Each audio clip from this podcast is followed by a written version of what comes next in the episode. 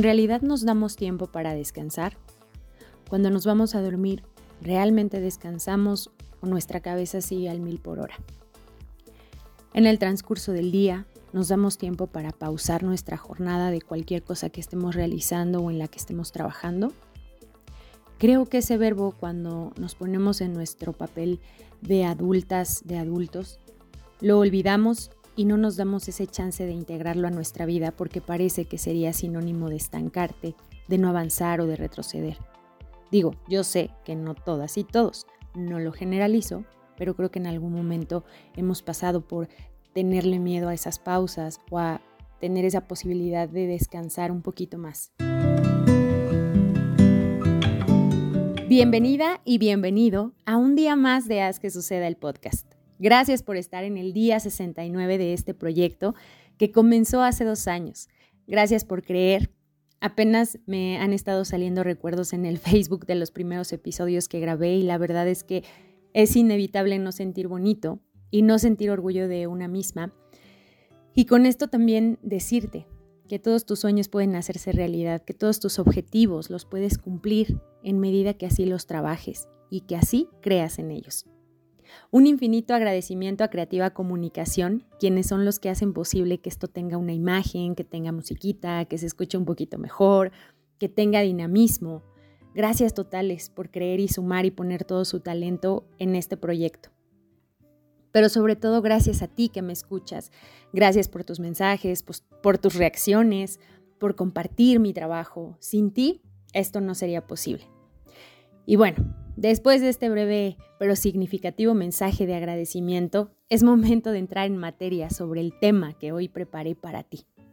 Justamente venimos de una pausa que hicimos de 15 días, retomamos los días de grabación hace 8 días y precisamente por esa razón también merecemos un respiro y darnos la oportunidad de llevárnosla un poco más tranquila y que no todo tiene que ser trabajo, pensar y pensar cosas, o estar ideando cosas, o estar sintiendo cosas. Y quiero compartirte que hay siete tipos de descanso a los cuales todo ser humano estamos llamados a realizar. Y son los siguientes. El primero es el descanso físico, que bueno, es esta pausa para nuestro cuerpo, saber que tenemos que dormir a cierta hora o a ciertas horas que son recomendables entre 7 y 8, que realmente nos desconectemos de todo y podamos descansar, incluso si haces ejercicio, puedes darte ese día de relax o de solo salir a caminar. Aquí te invito a que pongas atención a tu cuerpo, él te da mensajes, te da señales de que está cansado, esos bostezos, ese dolor de cabeza, esa fatiga, esas veces que son las 10 de la mañana y sientes que ya son las 10 pero de la noche. Ponte alerta, escúchalo y reflexiona sobre tus horarios de descanso. Es recomendable también otorgarte siestas de 20 o 15 minutos. El segundo descanso es el mental. Imagínate que en tu cabeza vi una ardillita, la verdad es que yo así a veces me la imagino. Y entonces esa ardillita está en una biblioteca enorme en donde tiene diferentes títulos de libros tus hábitos, los amigos, los gastos, tu negocio, tus estudios, el deporte, tus antojos, los viajes, los problemas, los recuerdos. O sea, podría seguir con esa infinidad de libros que contiene y todo el tiempo estás está leyéndolos, ¿no? Revisando, eh, consultando. A veces toma cinco libros al mismo tiempo o más. Y llega un momento en que se sube a una ruedita y empieza a correr y a correr y a correr sin parar y se agota. Ya no sabe ni qué. Y literal a veces no sé si te ha pasado que eh, vas por algo y hasta se te olvida a qué ibas. También creo que merece la pena tu mente desconectarse un poquito. Tómate esos cinco minutos para distraerte, para hacer respiraciones, una meditación rápida, comerte un snack, tomar agua. Dale chance a que se calme, que deje de pensar y que también se relaje. Descanso sensorial es el tercero.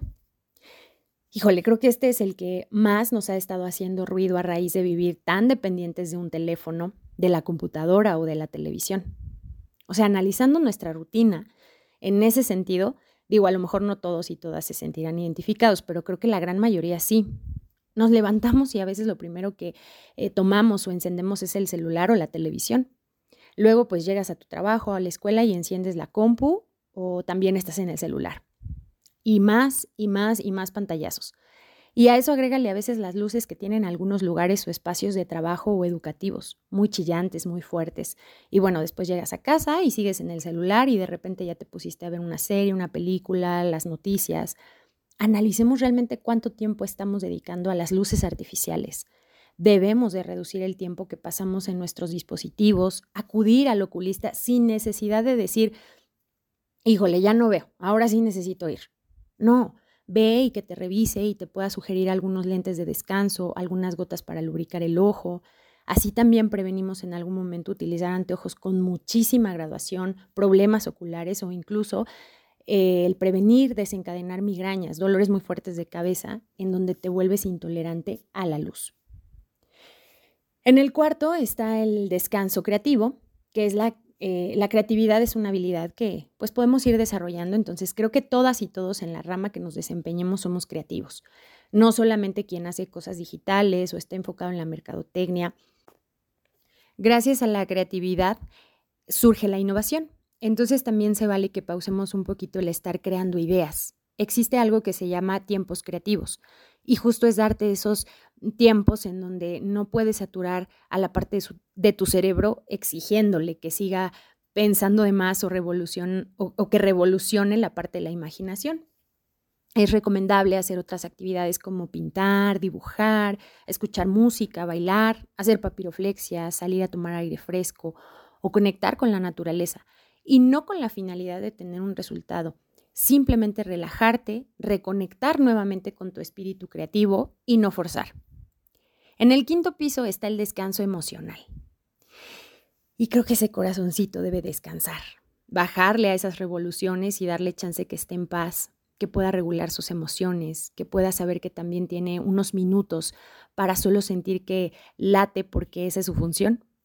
Dejar que fluyan las emociones, entenderlas, abrazarlas, darles su espacio, vivirlas, pero al mismo tiempo no engancharnos. No dejar que nos acaparen totalmente y que nos muevan de nuestro centro. Importante, eh, y lo que casi siempre recomendamos aquí en Haz que suceda, acude a terapia, platica, habla de tus emociones, desahógate con alguien a quien le tengas confianza y sepas que no te juzgará.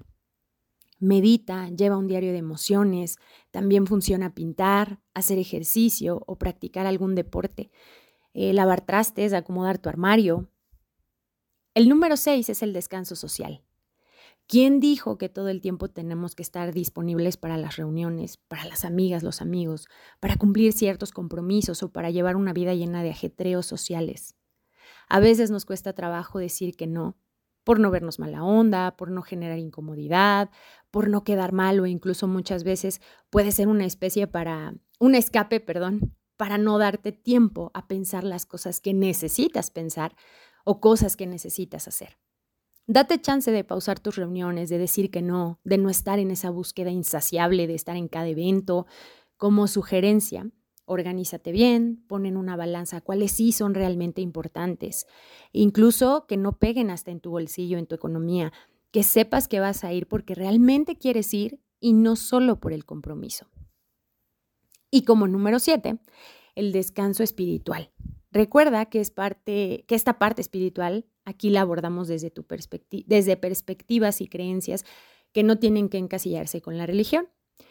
Y es tomarnos un tiempo para conectar con nuestras creencias, nuestros valores o un poder superior, y así ir encontrando nuestro propósito sentido de vida, otorgándole un valor, la importancia de vida a cada una de las cosas, los momentos y los espacios que nos regalamos. Nuevamente puede ser la meditación, conectar con la naturaleza, asistir a un lugar espiritual o encontrar una guía, acudir a un grupo donde hablen sobre estos temas, leer libros sobre la conexión con la espiritualidad. ¿Cómo ves? ¿Cuál es el descanso que te hace falta tomar? ¿Cómo has trabajado los otros? Si tienes algún tip para poner en práctica, compártelo en los comentarios para que nos pongamos en acción y podamos llevarlo a cabo.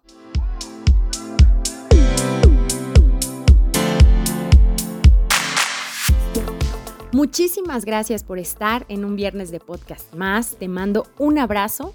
Ve y haz que suceda el descanso en tu día a día. Recuerda que este es un podcast de ti para ti. Gracias a Creativa Comunicación por hacer posible cada día y a ti que me escuchas. Nos saludamos pronto y deseo que todo en tu vida fluya de manera positiva. Adiós.